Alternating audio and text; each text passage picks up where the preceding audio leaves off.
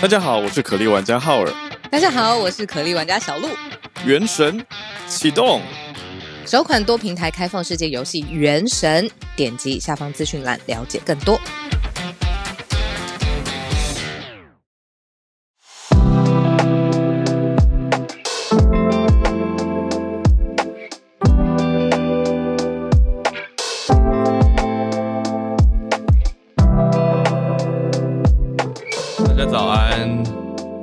今天九月二十三号的全球串联早安新闻，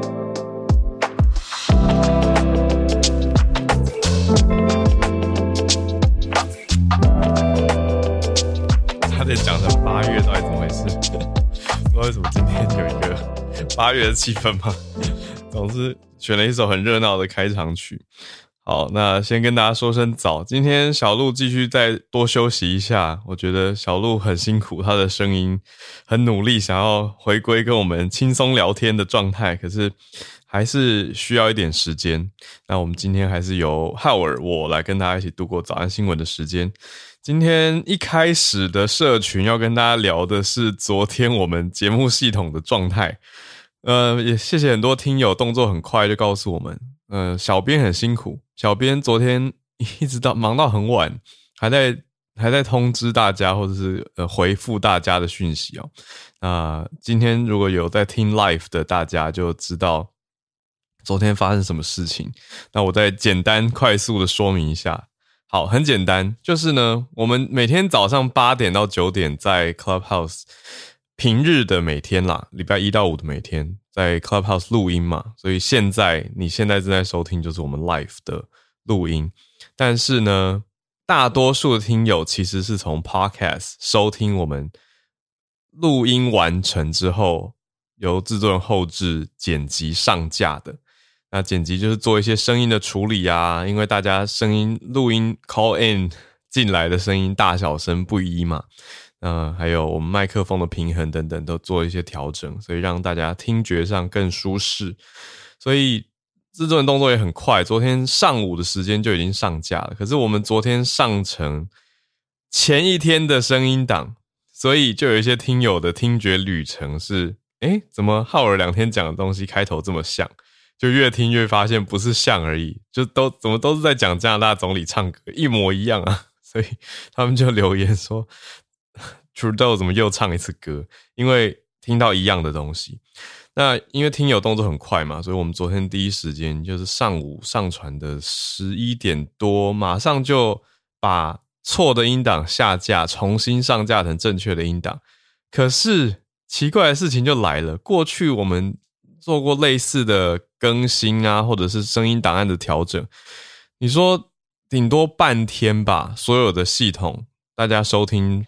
的更新就差不多了，不管大家是听 Apple Podcast 或者 Spotify，可是昨天一直到台湾时间大概半夜吧，因为早上起来后来看小编的讯息回复，到晚上，因为陆续大家这大家时差的关系嘛，收听时间不一，那也小编也整理了一个方法提供给可能有此困扰的听友，就是说你如果把你收听的 App 关掉再重开，比如说 Apple Podcast 或者是 Spotify，再开一次的话，可能就会抓取到比较新的音档。可是有一些听友回复说，尝试了还是一样听到旧的，等于连听到两天，九月二十一跟二十二是一样的东西。我们今天会竭尽一切心力，确保我们上传的是今天的，这样让大家。至少系统不可能再抓到不存在的旧音档了，好吗？好，所以总之谢谢大家的担待。那希望大家的系统关掉重开之后，二十一就是二十一，二十二就是二十二，二十三就是二十三，好不好？好，今天九月二十三，礼拜五的全球串联早安时间，早安新闻。好，因为讯息太多，所以。还讲错，好啦，总之这个是我们今天系统自己的讯息。那社群最后一点点时间跟大家小讲一下吧，就不讲哪一家航空了。可是昨天某一家航空，反正今天已经没有了，所以也不算宣传。某一家航空开卖了，开卖什么？开卖不含税的话，八十八元的机票。结果线上等待人数大爆炸，好像很多人截图都是九九九九位等待。就可能有两万个人，我不知道一两万个人都是画面显示九九九九，那这样到底 是几位？总之就是，到底有没有人买到啊？我比较好奇这件事情嘛。每次看到这种消息，我就想说，这这是饥饿行销吧？就是最后，我的确身边有朋友。过去曾经买到过超级便宜的机票，所以他大概就从此炫耀一辈子吧，就可以一直讲、一直讲、一直讲嘛。但但是那是非常非常少数的人，所以我不知道我们这边听友的基数比较大一点，有人有买到吗？真的有人买到 哦？好吧，大部分人听友现在在聊天室留言都是说当掉嘛，说等到剩下两百个人还是被踢掉。就是饥饿行销，对啊，所以我想要讲的是，也不用羡慕啦，因为你看花那么多时间，最后第一个不一定有买到，第二个就是，就算你买到了，你这样时间换取空间，真的 有划算到吗？花那么多时间的心力在这上面呢？好，所以我是觉得不如干脆一点，就还是买一般的机票吧。这样你不用等待，虽然多花个也许几千块钱，还是可以买到啊。在讲的这个是什么？就是刚好，我觉得台湾跟日本怎么有一点时间这么这么刚好的搭上啊？日本十月十一号开始开放自由行，那台湾十月十三号预计要上路的就是回国免隔离，入境免隔离啦，就是改成零加七。现在预计。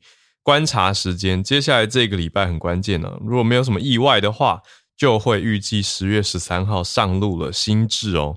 所以昨天两个消息，等于是台湾先放这个消息，那就已经很多人开始去抢机票了。就到比较晚的时间，亚洲时间比较晚的时候，日本也岸田文雄宣布十月十三日本开放自由行，就哇，两个消息完美搭上。就基本上，如果你十三 十一号出发。那你十三回来就不用隔离了，所以应该非常多人就已经在规划接下来出国的行程，回来少请很多天假哈，所以这个落差还蛮大的。这当然就是社群上很有感的大新闻。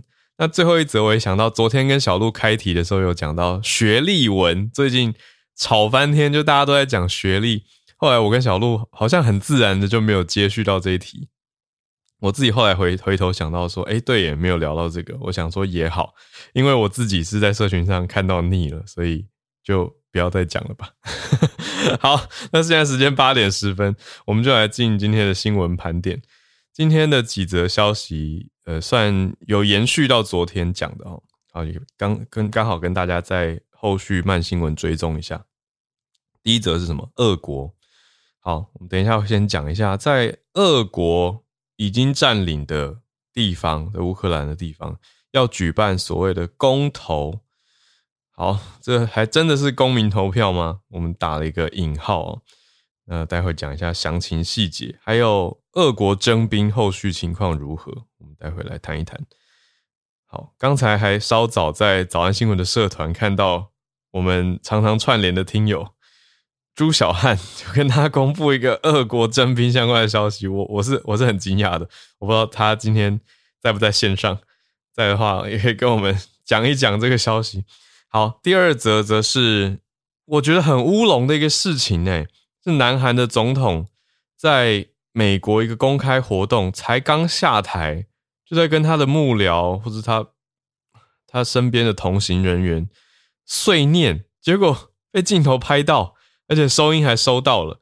那当然，虽然我不会韩文，可是透过各家的翻译，包括翻成中文的跟翻成英文的，他讲了一些蛮没礼貌的话。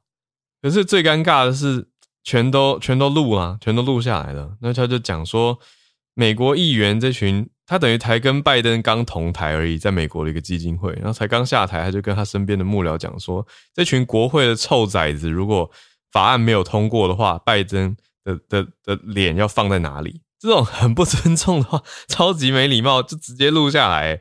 就我我觉得连一般人回家人都 不会讲这么没礼貌的话。到底发生什么事情？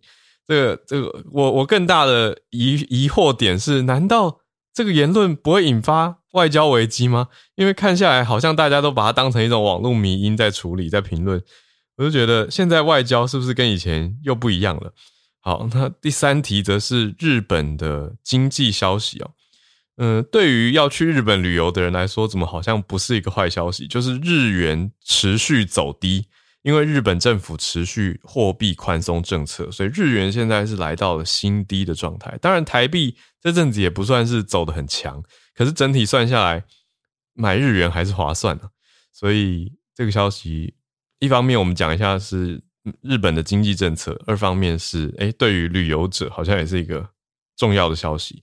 最后就是日本目前最新开放的，我们所知道的、所看到的消息。稍早，孔医师应该要讲林氏璧旅游部落客 哦，也转贴了他整理给大家的消息。我觉得昨天真的对于日本旅游部落客来说是一个 忙碌的一天啊，就是台湾这边的消息、日本这边消息，哇，在一天一早一晚分别公布，刚好搭上了。所以大家疑惑也很多，就是比如说，到底还要不要受付济证？其实目前好像还有一点不确定哦。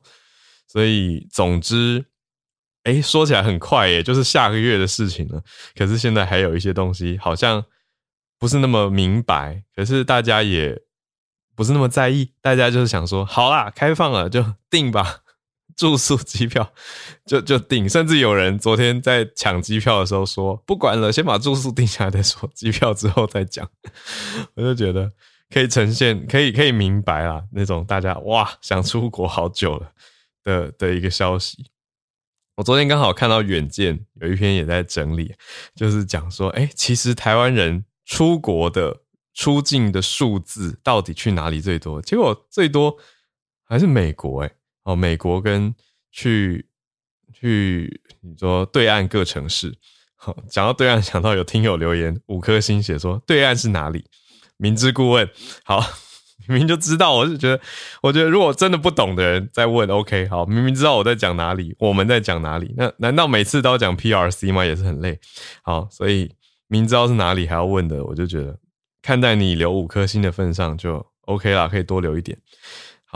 那我们从一题一题来开始跟大家讲，从这个在俄国占领地方的公投开始讲起。为什么？好，大家疑惑点应该跟我很像，就是好啊，那俄罗斯已经入侵乌克兰一些地方，为什么还要在这些占领地方举行公投呢？白话文来讲，就是要让自己的并吞更加的名正言顺吧。所以讲起来是一个蛮暗黑的答案，可是。在当地的官员，还有俄罗斯支持的这些人，就已经宣布说，哎，会自创公投来加入俄罗斯。哪些地方呢？在乌克兰的四个俄军占领区域内。其实这几个地方有蛮多是现在正在激激烈交战的状态。那已经处在战争当中，为什么还要再办公投？所以战争从二月二十四到现在，转眼已经七个月了嘛。那现在整体来说，延续着这几天，你说俄国在所谓 partial mobilization 部分动员的这个消息，就各方都有一点觉得看衰俄国的的战争状态吧，就觉得哇缺兵了，所以现在要增加援军去支援等等等。可是对于俄国的占领，你说从克里米亚二零一四年的。公投在国际上普遍大家是认为是假的嘛？就你说真的承认的不算多。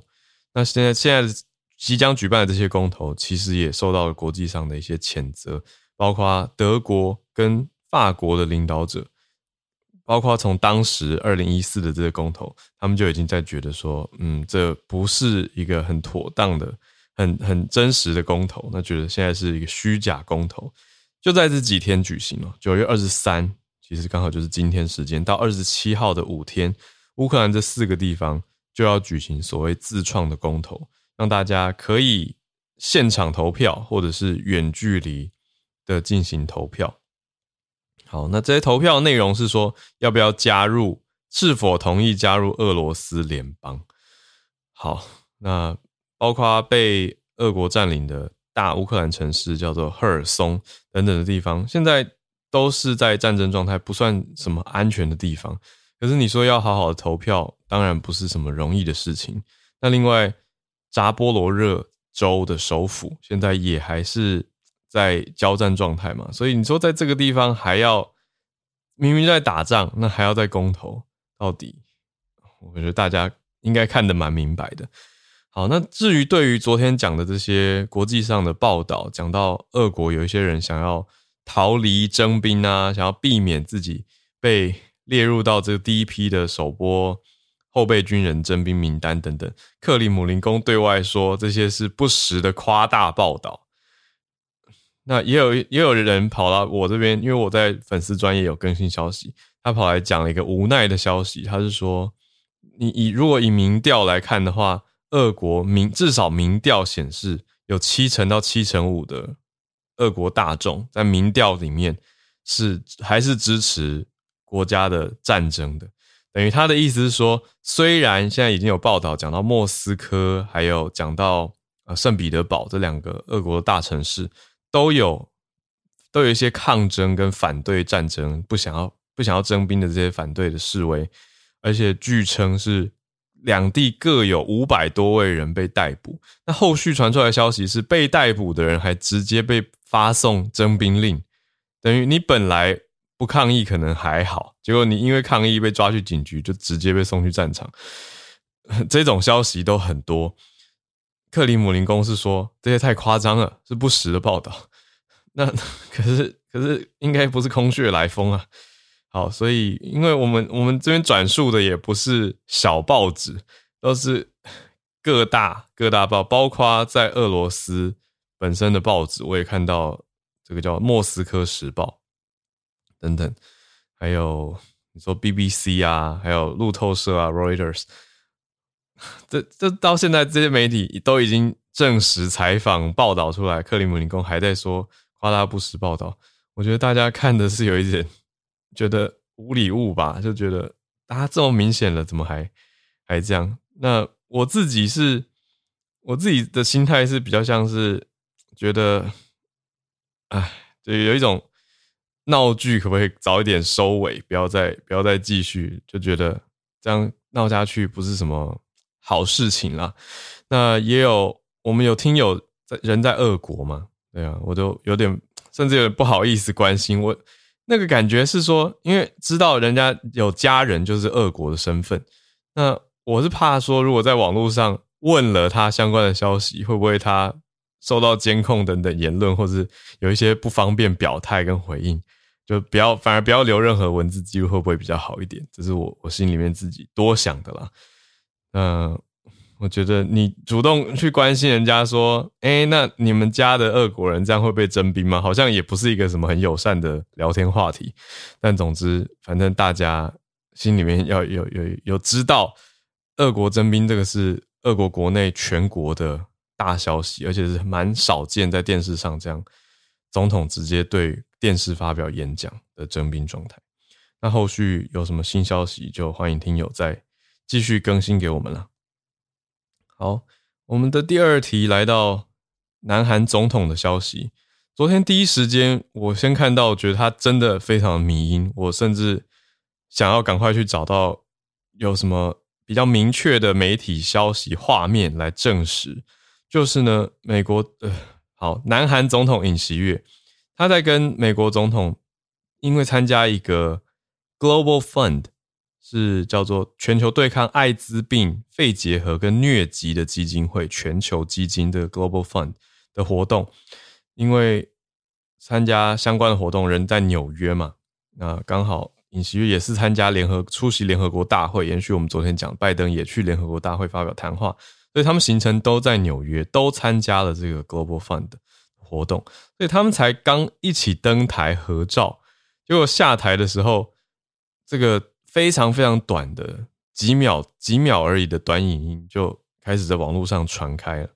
哦，最早传出来的消息都是没有字幕，只有只有韩文。可是后来开始有一些媒体就帮忙上字幕啊、翻译啊等等。就看到尹锡悦一下台后，就跟旁身旁的人讲说：“如果那群臭崽子在国会没有让他通过的话，拜登这张他用了蛮蛮不好听的字哦。”那翻译中文就是“该死的脸要往哪摆”，就真的很没有礼貌。那拜登在活动里面，他就承诺说会提供六十亿美元来对抗艾滋病、肺结核跟疟疾，因为他是在 Global Fund 的活动嘛，所以他当然所倡议的这些就是要针对 Global Fund 的几个主要议题。好，等于他的意思就是说，尹锡悦的意思就是说，美国总统讲完这样子的承诺，还要通过国会啊。那如果参众两院没有让这样子的预算通过，那刚刚讲的这么好听，要怎么实现？那要怎么面对国际社会？好，就这样相关的影音被大家上传到 Twitter 还有 YouTube 等等地方，浏览率变得很高，甚至他讲的这个词，等于他讲美国国会议员，他用“臭崽子”来形容嘛，就是一个很不尊重的韩文单字。被被大家引用，就变成韩国 Twitter 的热门主题，所以大家就在讲说，哎、总统这样子的言论实在是非常的没礼貌啊，就还还被录到，结果大家就我对，可是后续反而反而尹锡悦办公室接受法新社的采访回应，他是说没有评论，就是 no comment。通常 no comment 就是因为。很难回应嘛，所以就直接说没有评论，来希望这个风媒体风波赶快过去。可是我还是很疑惑的是说，这样这样外交上好像怎么好像还没有什么后果，就是这次有一种感觉是，好像它被当成一个网络现象，大家就把它当成一个网络内容在在传播，可是没有看到官方，比如说美国官方的一些谴责或者是讲话，但是我觉得实际上。就是蛮蛮尴尬的一件事情，可是现在我觉得是透过数位新媒体，好像某种程度上也改变了外交。就是某种程度上，南韩总统尹锡悦没事诶、就是 讲了这样子的话，可是大家在网络上就是一一种一种臭骂。但当然，你可以继续看的是会不会影响到他的支持度啊，等等等，因为毕竟最后能投票影响他的还是南韩人民嘛。对，可是目前支持度当然民调不会这么快，我们只能看到说尹锡悦他回顾一下他刚上任的时候，他是支持度一度跌到蛮低的百分之二十四，可是后来又回来一些些哦，到百分之三十二，但是跟他相之前的总统相比，之前文在寅的支持度还是整体比他高蛮多的，所以尹锡悦整整体支持度本来就已经在韩国总统里面是偏低了，但是这样的事情。是不是相比之下没有很严重啊？但是就是以外交礼仪上，大家来想，怎么想都觉得很严重啊。可是怎么好像这两天看下来还好的感觉，就是会让我有一种时代是不是在变化的这种感受。好，那我们讲到第三题了，日本的经济政策啊，日银方面还是在坚持要大规模的货币宽松。所以日元还是低，持续的低。所以日银自从宣布了这样子的政策之后呢，日元就就应该说从昨天的时间，二十二号是昨天嘛？昨天有日本银行、日本的央行昨天召开了金召开了金融的政策决定会议，说要继续维持大规模的货币宽松方针。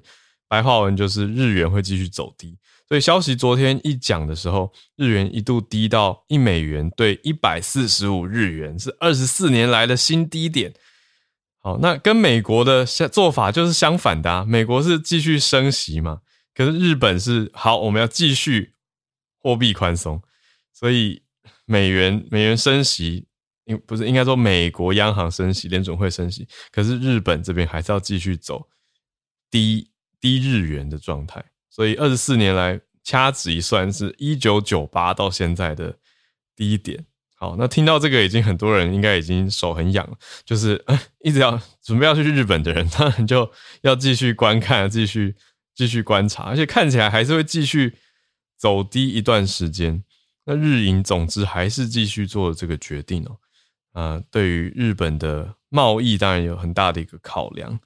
那这个汇市的行情变动，对于你说很多人来说，他们可能也会有点担心吧，就觉得还是要继续仔细的观察下去。可是看下来，好像日本政府真的就就就是继续要走这个状态了，这个政策也没有要大规模的介入，就会继续让日本采取货币宽松。总之，日元好一段时间，昨天才又公布的嘛，所以接下来应该都还是会是走低状态啦。好，今天的最后一则就是来讲一下昨天日本首相岸田文雄对外发布的消息，讲的是日本国境的重大开放，从十月十一号开始松绑日本的边境，开放自由行，而且短期入境的旅客也不用签证了。所以个人旅行啊，还有本来有设定的入境人数上限啊，这些禁禁止令都解除掉了。那如果你是短期停留，也不用签证，因为之前本来还是保留了相相对严格的一个签证规定嘛。所以综合看下来，就是要开放观光、招揽观光跟刺激日本的经济咯。好，那从之前 G7 剩下日本有。这个入境人数限制到现在没有了，解除了，所以从十月十一号开始，好，但是相关的一些规定细则，好像大家还是疑问很多。比如说，诶，这样子还需要受付济证吗？好像还没有很详细的规定，所以大家要继续在这几天再追一下喽。那应该会在十月十月之前有更多细节吧。我们离十月还有一个多礼拜，一个礼拜左右的时间。好，那总之这是日本的消息，十月十一号开始开放。那怎么这么刚好？台湾这边完全搭上啊，就是预计十月十三号要上路的，就是零加七，意思就是真的完全入境的人不用，包括外国人哦，入境的人就不用再隔离那个三加四的三天了。好，所以这几天我们就继续看，最快会是十月十三，会不会有什么变数？我们再继续看。那入境的旅客，只要那个零加七的七是指自主防疫啦，就是还是避免去人多的地方，还是避免去跟人家大众聚餐啊，还有大众运输或者是捷运等等这种比较密闭的空间，好，避尽量避免。可是看起来是没有严格的限制的，就是说你真的。必须要搭捷运的话，还是可以，可是你还是戴口罩等等，所以我们就就就再看吧。当然，我看他是倾向是鼓励不要啦，就是这个零加七，可是细则也大家也还在等，可是已经把相关的规定公布出来了，所以有一点像是说规定已公告，那接下来的施行时间，我们就在接下来这一个礼拜密切的观察一下，看会不会还会不会变动。可是我觉得，既然都已经公告了，应该变化不大。总之，大家真的是可以准备了。如果你要出国的人，我知道有一些人反而会更想要避开大家都抢着出国的时间，会觉得啊，这样机场很挤啊什么的。好，那那你就可以规划十一月，好不 好？或是我知道更多海外的听友，可能现在比较开心的是，诶，那这样 Christmas 的长假就可以回台湾了。呃，本来就可以回来，只是。差别那个三加四真的还是有差别，所以算是开心的消息吧。好，当然也有一些人在骂啦，有一些人就在骂说，我看到邱淑媞啊，然后就在就在检讨说什么，那这样子 Omicron 的还是有很多人往生，难道这样是轻微吗？是轻症吗？我就觉得 有一种疲劳的感觉，就是 总是要面对的吧。我就觉得这个时候还在还在。有一种唱衰感吗？我觉得大家辛苦了这么久，是不是可以真的相对轻松一点来看这个消息？我这次自己感触很深的哦，那差不多八点三十一分，等下进群都串联，所以大家可以预备举手。可是，在大家准备举手的时候，我自己发一个我的小小小的感慨，跟大家聊一聊。我在巴黎参加婚礼的时候，跟巴黎人聊了一下，感慨很深的一个点是。因为台湾在疫情最最最最最初二零年的时候守得非常非常好，所以其实原始株不算有影响到台湾。我们讲我讲简单一句话这样说的话，可是像欧洲当时，我们如果把时空拉回那个时候，很严重诶。所以，但我们因为在台湾守得很好，所以相对没什么感觉，所以没没什么感觉到。我听到的时候是很冲击的，是什么呢？就是有。那天同桌的巴黎人啊，他的亲友是得到原始猪的，就是应该是 Alpha。当时不是很严重的一个表征是嗅味觉丧失吗？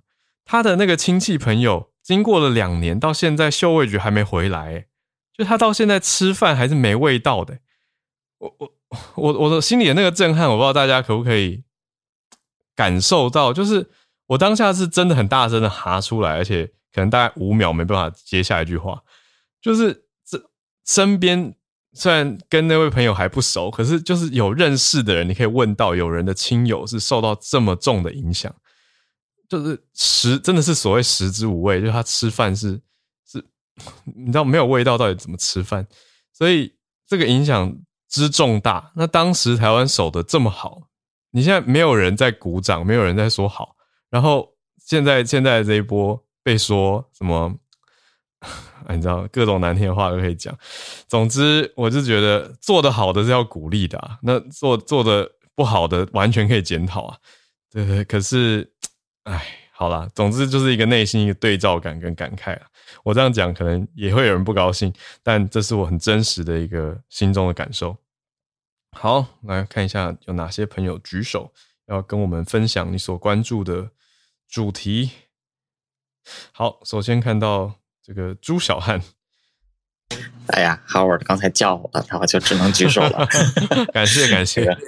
嗯，对，就是我我已经在啊、呃，就是早安新闻的脸书组群里边把那份文件的，就是链接给放上去了。嗯，然后大家都可以看到。嗯，这个是就是 从啊、呃、黑客组织从这个俄罗斯国防部还有征兵处就是呃偷到的一份第一批征兵的名单。呃，里边的这个人数是超过三十万，但是没有是超没有到这个三十一万。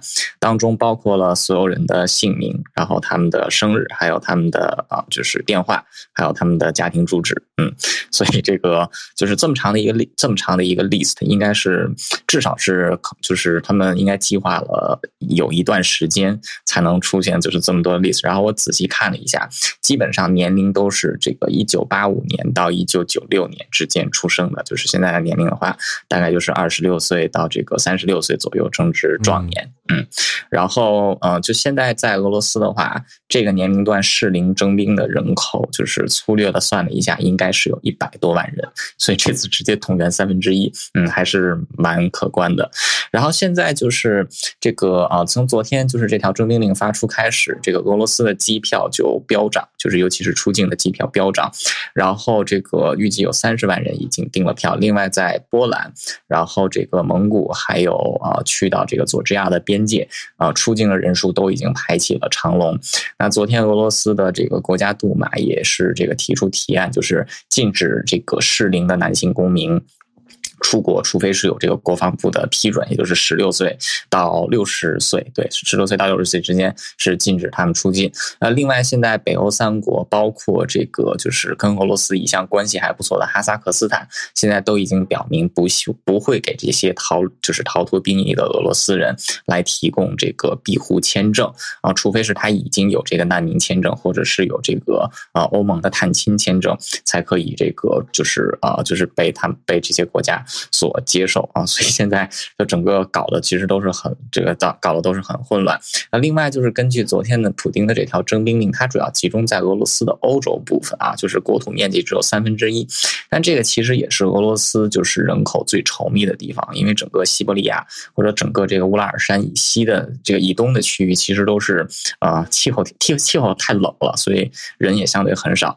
呃，但是现在在一些西伯利亚的区域，比如说这个啊雅库。啊，就是世界上最冷的这个地方啊，也都出现了征兵的情况。所以，与其说是一个局部的征征兵，倒不如说是一个全国性的这个啊局部征兵。另外，我现在头像这张照片是这个征，就是被征召的人所拿到的武器啊。钢盔是冷战，就是冷战前期的这种制式，也就是大概六七十年前，他们手上的这把枪更有意思啊。这个是苏联在二战时期的这个啊 ST 这个 SVT Forty 的这个半这个半自动步枪。呃，所以就是这么久，就是你要对，就是你要征这么多兵，他们需要训练，他才能这个上战场，而且需要有这个相应的装备。嗯、上一次就是俄罗斯像这样的这个动员，就是拿到这么烂的装备，是一九一四年，就是第一次世界大战爆发的时候。这太久了吧？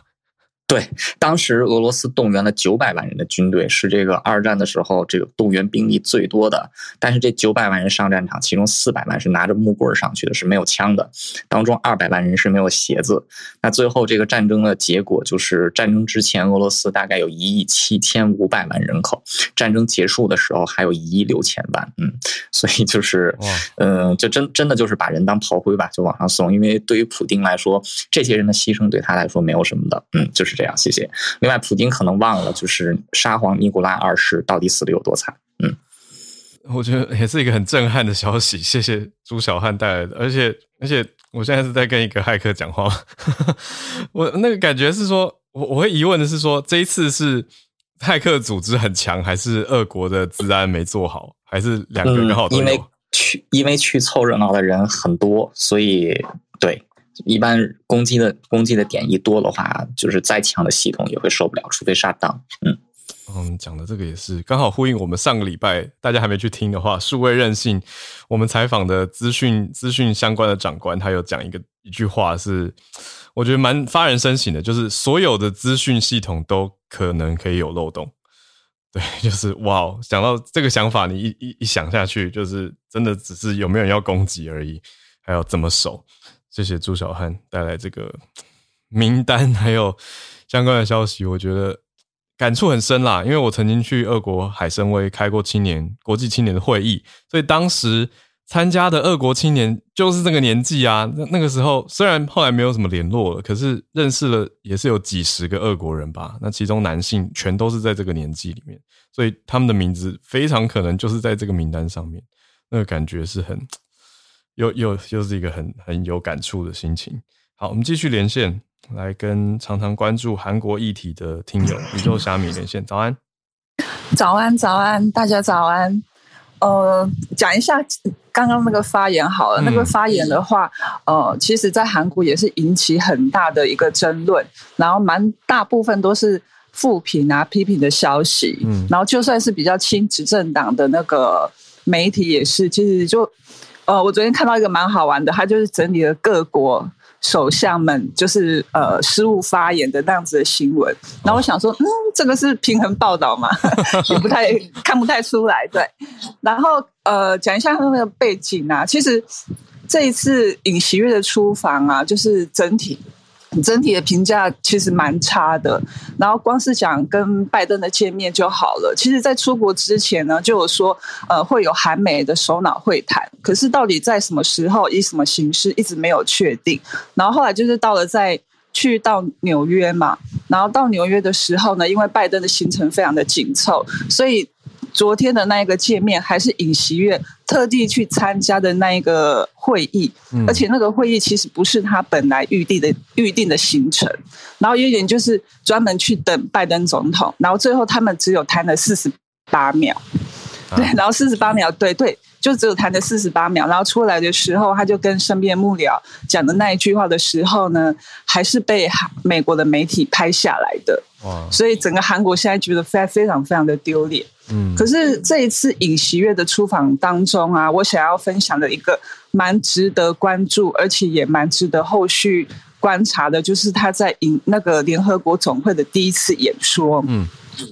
因为相较于呃文在寅的话呢，文在寅也是他刚上任不久，他也是到联合国演说过，然后他在联联合国演说的内容呢，就是延续到他后来五年执政当中，他就一直往那个基调在走。对，然后这次尹锡悦呢，呃，跟过去韩国总统演说非常不一样的，就是他一次都没有提到北韩或是韩半岛问题。嗯，对。那在一九九一年南北韩同时加入联合国之后，三十多年来，韩国总统在联合国的演说中，这样的情况是第一次。那他提到了什么呢？他十一分钟的演讲当中提到了二十一次自由，二十次的联合国。然后讲的十三次的国际社会，八次的联合团结。嗯，那这一次他演说文的题目是“自由与联合”，联合就是也有团结的意思。对，然后跟文在寅比较的话呢，文在寅那时候他提到了三十二次的和平，嗯，十九次的大韩民国，十七次的北韩。然后他把外交的目标呢设定在韩半岛的和平。对，那这两个呃不同的政府呢，他们其实外交目标都是自由与和平。可是呢，文在寅他更强调的是，就是在韩半岛的和平当中，南北韩他们能够扮演的角色是什么？然后尹锡悦呢，则是提出了所谓的贡献外交，他呢更强调韩国在国际社会当中的责任，而且也承诺说一定会跟联合国一起来努力的。对，然后哦，释放出的讯息呢，其实这个目前为止呢，呃。专家学者也好，或是不同政治立场的议员们，他们都有不同的一些评价。那比较正面的一些评价，就觉得说，哇，真的讲得很好，然后把他自己的一些自由啊、团结啊，然后这个宝贵的价值说得很好。然后相较于文在寅总统啊提出那个很虚无的中战宣宣言呢，这些是无法得到国际社会的认同的。对，然后。呃，这是比较正面的，可是比较负面的，在野党的议员们，他们就认为说，为了克服新冷战，然后你才提到这些自由与与联合，然后还要想要团结自由主义的势力，可是呢，这其实才是走向新冷战的一个逻辑。嗯，对，所以之后呢，呃，因为这是一个演说嘛，所以就之后文在寅啊，不。尹锡悦他会怎么样在五年当中去落实他的外交政策跟目标，还蛮值得关注的。不过蛮显然的，就是他从现在呃开始呢，就是一直想要提升韩国在国际社会上面的地位。嗯，我还有看到一个亮点是这一次他跟日本首相岸田文雄是不是也有会面？因为我昨天在找那个影片的时候，因为网络推播了很多。对，不过跟日本的会面呢是另外一个尴尬点。哦，尴尬尴尬的原因是因为就是韩国呃在尹锡悦出访之前就已经说会跟日也会有日韩日的那个首脑会谈，嗯嗯，但是日本不太高兴，不太高兴的原因是你怎么自己先说了？那国韩日本国内是还有很多各式各样的声音啊，就是对于。韩日的那个首脑会谈，日本国内的反应不是那么的热烈，不是那么热烈，原因是因为韩国他们过去呃几次会谈啊，就算已经是白纸黑字签了一些成果，可是就是换了政府，然后做法就不一样，所以就觉得日本就会觉得说，哎，那跟你谈真的有用吗？特别是尹锡悦现在民调又这么低的一个状态之下，嗯。对，可是其实我觉得应该是还是想谈的，因为韩日真的需要改善关系。嗯，然后这一次也是，就是跟韩跟日本的一个首脑会谈呢，一直到最后都不敢不敢说是到底以什么形式，然后在什么地点，然后一直一直到呃他们见面的时候，那也不能说是一个正式的首脑会谈，只能说是呃非正式的一个会谈。而且呢，就是记者是在他们开始之后两分钟才收到随行的那个总统室的呃简讯，说：“哎，你们可以报道说已经在进行韩日会谈了。”哦，对，然后他们谈了三十分钟，嗯，可是也是没有什么太具体的成果。目前看来是这样。了解，非常感谢宇宙小米 帮我们整理了韩国媒体这边所看看到这个的角度。好，谢谢。所以让大家知道，哎、这一趟尹锡悦出访美国，然后到联合国，还有跟拜登快闪见面，还有跟日本的首相岸田文雄的会面的一些最新情况。好，那我们继续来连线到叶老师，老师早安，早安，哈尔早，呃。补充一下，刚刚那个就是汉超老师提到，就是那个呃，因为我看到《纽约时报》上面提到说，他们这次的征兵哈，俄罗斯是说他们只呃，就是只征，就是只征那个过去有军事经验的，但是那个里，但是那个有一个俄罗斯的这个呃记者，他说呢，他先生其实从来没有那个。从军过，但是也收到了征召令。哎、欸，哦，有点对，直接反驳了 官方的说法。对对对，那今天要跟大家分享的是一个很有趣的研究啊，就是我不晓得那个在座有多少人就是有怀孕的经验。那怀孕的时候，或许有时候你在吃东西的时候会想说，所谓的一人吃两人补，那小宝宝到底那个只是收到养分，还是说他也有吃到那个味道？嗯。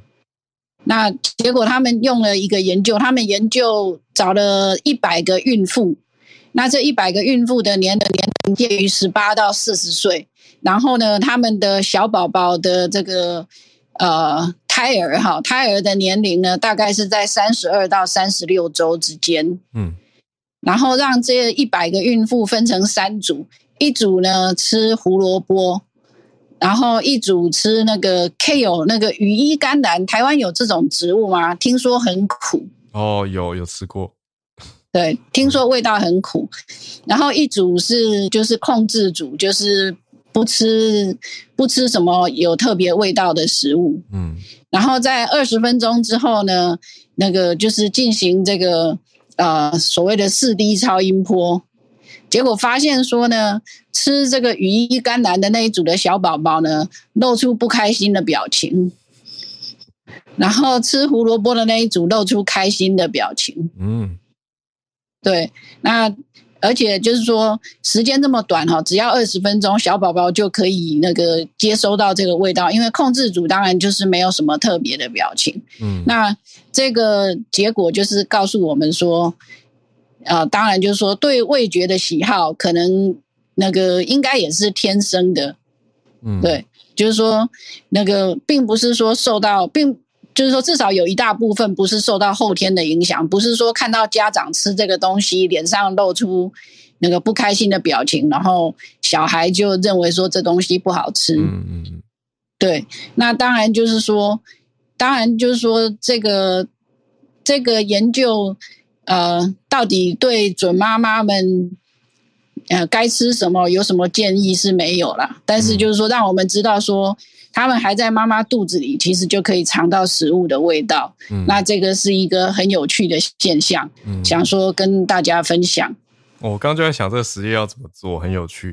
等于是说，我们还没办法确定，嗯、呃，吃进去的味道就跟小小朋友吃到的味道是一样的啦。可是可以知道他们有吃到某种味道，对，而且会有一些表情变化。对，他们，其实实验里面他不是吃那个。他不是吃食物，而是吃，就是他们把那个食物萃取以后，然后做成胶囊哦，让妈妈吞下去。嗯嗯嗯，对。那二结果二十分钟以后，小宝宝就有反应了。嗯嗯，对。那那个其实是蛮有意思的。对啊，谢谢叶老师带来这个谢谢好消息。好，那我们再来继续连线到。快要大家快要可以去的 日本东京，翠翠早安，Hello 早安，好，对，很很很开心大家来，不过日币跌了，我还是有点难过。好，OK，嗯，我因为想要就是周末要讲比较聊开心的话题，可是我看到这个其实有点沉重，所以我还是想说来跟大家讲一下，就是其实有一个。但是也是我在一个比较关注呃社会议题的媒体上面看到的一个算是报道，它就是它的标题就直接写说，就是所谓的我们现在讲就是嗯，在日本叫做 telework，就是所谓在家工作、居家工作嘛。其实对男生来讲是天国，是真的是天堂，可是对女生来讲却是地狱。然后它其实这个是一个在网络上流行的一个算是这之前流行的一句话啦。那为什么会这样子呢？其实。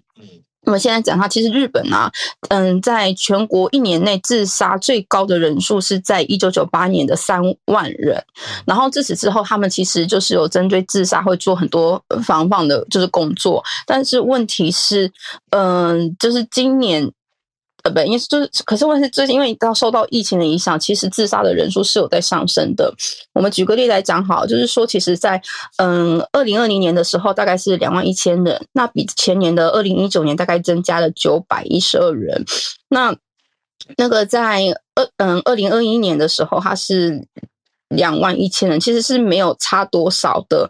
可是如果我们看男生跟女生的自杀人数的话，其实女生却增加了九百三十五个人这样子。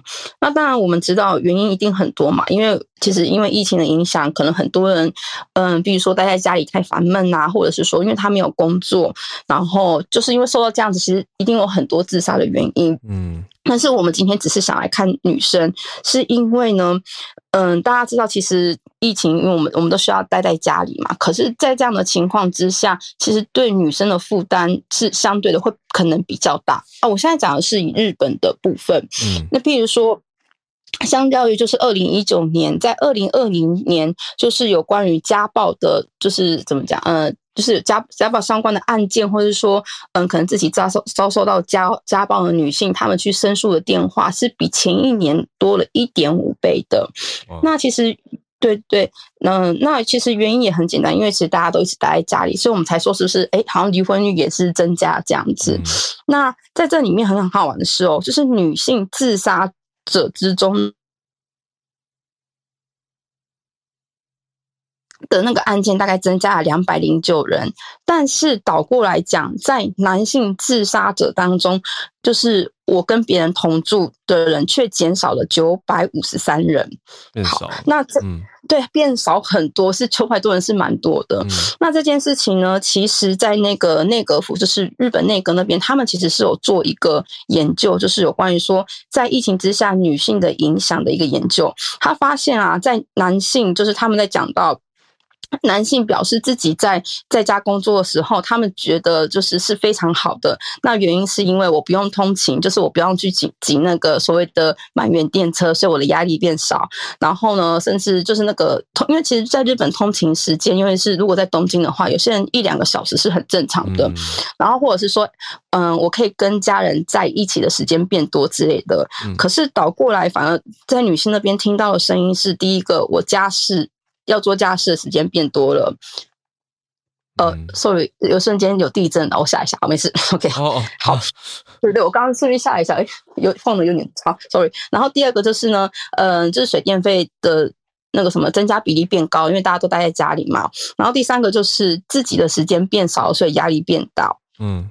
所以，所以反而在嗯、呃，在调查之中呢，男性大部分可能觉得是哦，我在家里工作是好事。可是对女性来讲，可能因为她要负担家里的呃，就是一些家事，还有包括照顾小孩的部分，甚至就是说，呃，在这个这一个文章当中，他也甚至提到说，因为其实蛮多老人家他们想要去医院或者是去一些什么嗯、所谓的照顾中心，可是可能因为疫情的关系被拒绝，变成说其实很多的事情都是由女性来做的。所以其实嗯、在这样的情况之下，女性的自杀率可能就因此而增加。那其实还有一个原因，可能是造成自杀率增加，就是其实我们知道，在那个二零二零年的时候，就是知名的演员，例如嗯三浦春马或者是竹内结子，他们其实相继就是以自杀就是了结他们的一生嘛。嗯、那很很有趣的是，在隔一个月的自杀的人数啊，居然比前年比起来增加了百分之八十 percent。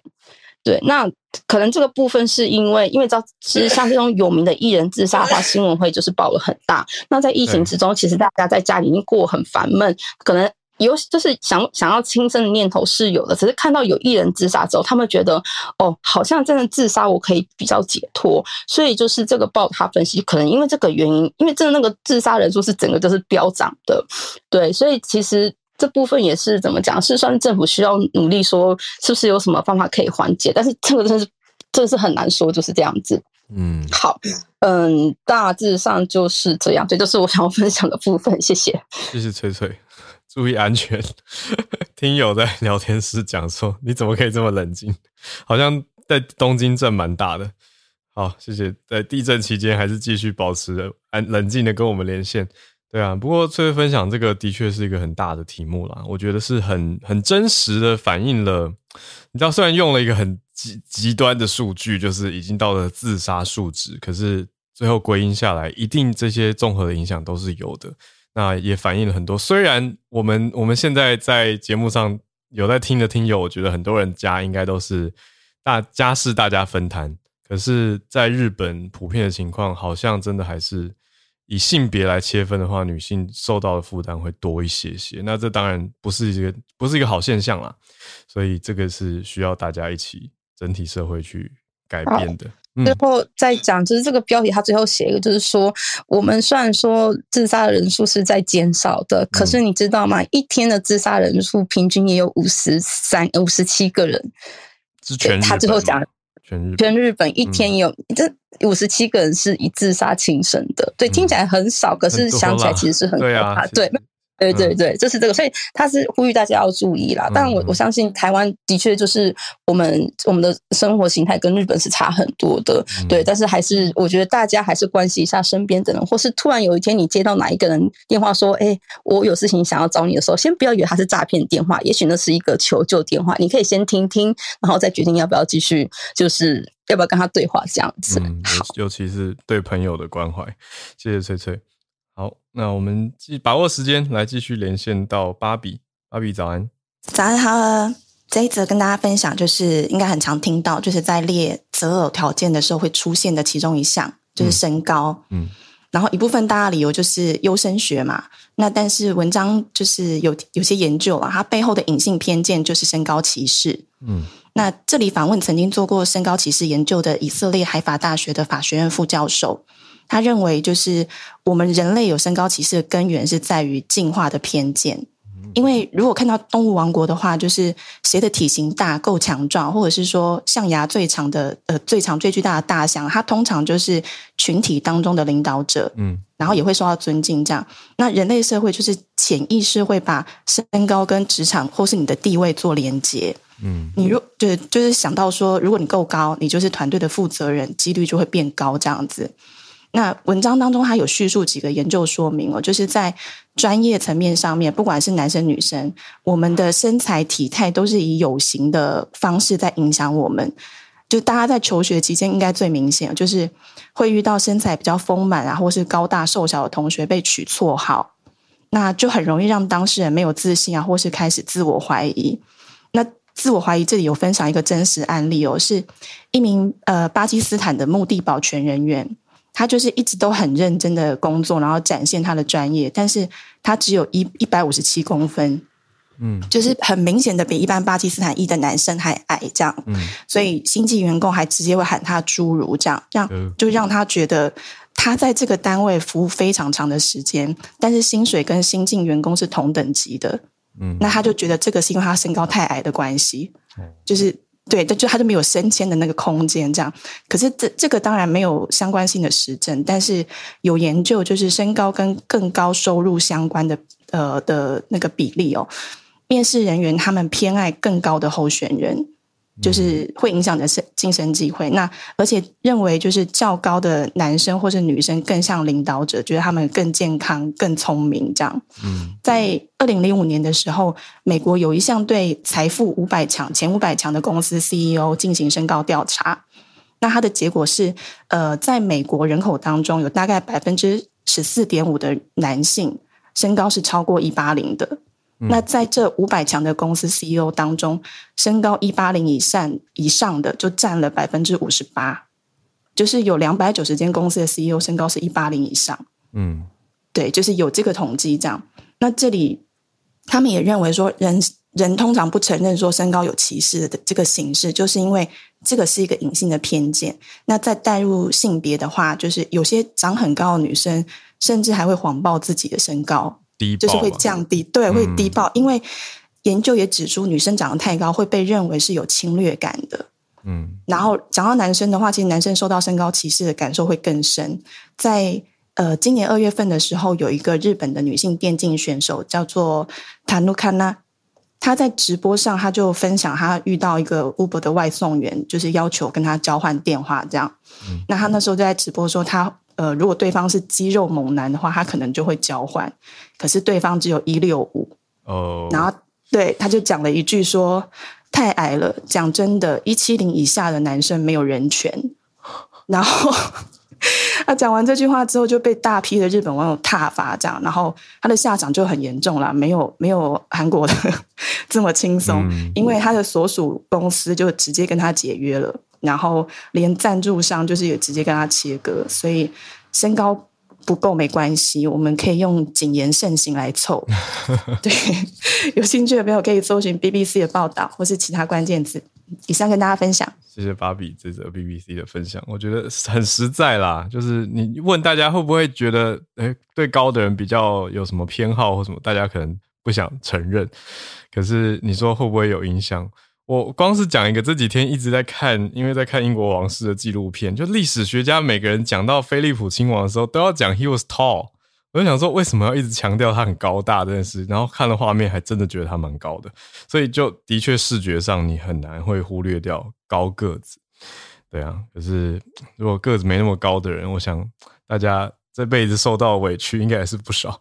所以不管怎么样，我觉得大家不要不要再强化这样的歧视了。好，我们今天最后连线来到林氏璧，我今天是走一个旅游部落客的身份来跟大家连线，对吧？林氏璧早安，Hello，现在的问候语不是早安了，现在是什么？是确诊过了没？护照过期没？机票订了没？这样子，我还以为要用日文打招呼了。这个就是昨天浩尔刚刚已经讲了一些重点了哦。嗯、那我稍微补充一下，就是现在还剩下几个规定是大家常常问，还有或是还没有厘清的。常常有人问，那小朋友怎么办？现在日本是规定打三剂疫苗啊、呃，他们认证的疫苗哦，那你入境就不需要有七十二小时上机前的阴性证明。现在规定是这样，嗯，那到真的十月十一号这一波开放，它会不会再改变哦？安田文雄昨天在纽约，他其实只是讲大方向。他只是哦，讲终于讲出来一个日期哦，好好高兴哦，十月十一号，还要把那三个大方向讲出来，嗯，就是入境，就是短期签证落地免签嘛，哦，还有取消入境人数上限，那还有就是开放自由行，这三个大方向讲出来了，可是其他还有一些细节是我们没有确定的，嗯，一个就是这个目前规定的这个。呃，你要免 PCR，你需要他们打的认证的疫苗这件事，其实前天日经新闻也有一篇在检讨这个事情，他就把二零一九年呢、啊，日本入境最长的几个国家列出来，大家都知道第一名中国，第二名韩国，第三名台湾等等的哦，这些国家第三季的施打率，韩国、台湾都很高了哈，可是比方说什么菲律宾啊、美国啦。那其实都没有那么高哈，都都是五成以下。那特别是中国哦，当当然现在中国不知道自己要锁到什么时候了哦。那可是当然他们难免要考虑中国嘛。他就说，哎，那你你也没有认证这个国药科兴哈，那所以他们也有在考虑这件事。那对这些人来说，其实这个呃三剂疫苗还是一个很大的一个阻碍，这样子哦。好，那那个。小朋友的规定，我现在先念给大家听哦。嗯，等一下，为什么有人打电话？好烦。等一下，对，那小朋友疫苗怎么办？对，小朋友常常有人问，那所以一直有人问我，所以我昨昨天就自己去翻了，这个是日本的最新的一个关于这些的 FAQ 嘛，就问小小于十八岁怎么办哦？来来来，今天问完了，大家就知道答案，可以告诉身旁的人哦。小于十八岁。当然，十八岁青少年有些人也可以打到第三剂了嘛，吼。若有接种满三剂，不需要阴性，这跟大人一样，哦。好，然后若同行的大人，嗯，同行的大人很重要，哦。同行大人有接种满三剂的话，那就不需要了。哦，看同行大人就好，他有这个蛋书的哦。嗯，那可是同行大人假如没有接种满日本认证的三剂，比方说大人是打高端的，类似啦，哦。好，那那你就还是要阴性证明书了哦。六到十八岁，六到十八岁需要阴性证明书，未满六岁完全不用。未满不六岁的人不用看疫苗状态，不用验 PCR。好，日本是这样规定的。没错，他不管小小孩。嗯。好，那可是有没有一个例子是未满十八岁的人单独旅行？也有可能嘛？哦，十五到十八岁自己去日本玩什么的哦。呀。那这些人那就跟大人一样了啦，哦，你没有接满接种满三剂，那就需要阴性证明。好，所有的状况大概都 cover 过了哦。好，那另外就是那日本认证的疫苗是什么呢？更新一下哦，其实他们这里也有规定有改过哈。那目前他们认可的疫苗种类是六种。那我以下念的这六种，你只要任选三种哦，混打也可以哈，同一剂也可以，他们就认了哦。那包括了辉瑞 BNT、AZ、莫德纳、Novavax，以上四种是台湾有的哈。那第五种是娇生，娇生是两剂，它一剂可以视为有两剂的效力了哈。嗯。那最后是印度的灭活疫苗 Covaxin，这跟我们比较没有关系了哦。嗯。好，以就是以上六种，那没有高端，对，那也没有国药科兴。你不要问我为什么他们这样规定，因为我真的不知道，我不知道为什么会这样哦。嗯、那这个规定会不会改？我觉得有机会可能会改，可是我目前没有看到风声哦。那我觉得就是等他们的网页出来正式的规定，我猜大概因为十月马上要上路嘛，哦。对陆续这些细节应该在九月底十月初应该就会有规定出来，大家可以再等一下。那另外还有哈，我刚刚也有提到的受付济证，嗯，就是他们要通过一个入国者健康确认中心哈 （ERFS） 线上申请，拿到一个受付济证，有找一个旅行社哈或是日本公司帮你担保你后续，假如在日本。呃，染疫的后续安排这件事情，这个东西接下来要怎么退场或是取代它的功能？嗯，因为你假如把免签，你已经免签了，吼，对，现在是规定要收付记证，你才去办签证嘛，吼，嗯，那现在说免签了，可是收付济证还要不要留下来？我看到目前为止，我没有看到新闻上有任何风声提到这件事，嗯，像是受付济证要免除了，呃，或怎么样了哦？嗯，我觉得搞不好以他们的阿达玛控股力的程度，搞不好会留着，还是要受付济证也不一定哦。那可是我我自己觉得最实际的做法，应该是因为你有这个事情，你是怕日本假如外国人去重症，需要有完善的处理，这是为大家好嘛？吼、嗯，是。那你另外一个比较实际的做法，应该是你要强制这些旅客一律保。医疗险哦，呃，旅游医疗险，嗯，嗯，应该是这个才是比较实际可以帮到大家的哦。因为你假如只是，呃，就规定要这样哦，你要一个公司可以负责它的后续哦，然后结果最后其实假如只是名存实亡哦，比方说，因为收付济证现在在网络上你自己去看嘛，数百到数千块都有人在收啊，嗯，那收数千块的人应该就是。你真的出事的时候，他会好好一定帮你处理啦，因为他都收那么多钱了，他是把这件事情很认真的当成是一个责任看。可是你搞不好一张只收你三百块的那种公司，他根本不在乎，他根本是便宜行事，他只想赚这个钱。你真的出事了，他搞不好就逃逃到天涯海角，根本不理你。有可能啊，哦，所以我觉得要让旅客真的出事的时候能受到妥善的照顾，应该还是旅游的医疗险才对。嗯，那我们就看真的上路的时候，这些问题一定会都会跑出来，看他们怎么规定了哦。嗯，那其他就是日本的十月十一号，这个是已经讲出来了，大概就是。箭在弦上是绝对会做的哦，嗯，这是这个日期是没有问题。那可是台湾昨天公布的两阶段的开放哦，嗯，我们昨天记者会上，其实张尚存首席顾问也有出席，我老师就说明为什么我们现在会呃开放是采取这样子渐进的开放，然后到今天才到准备走到零加七哦，嗯，这个其实他说是专家会议。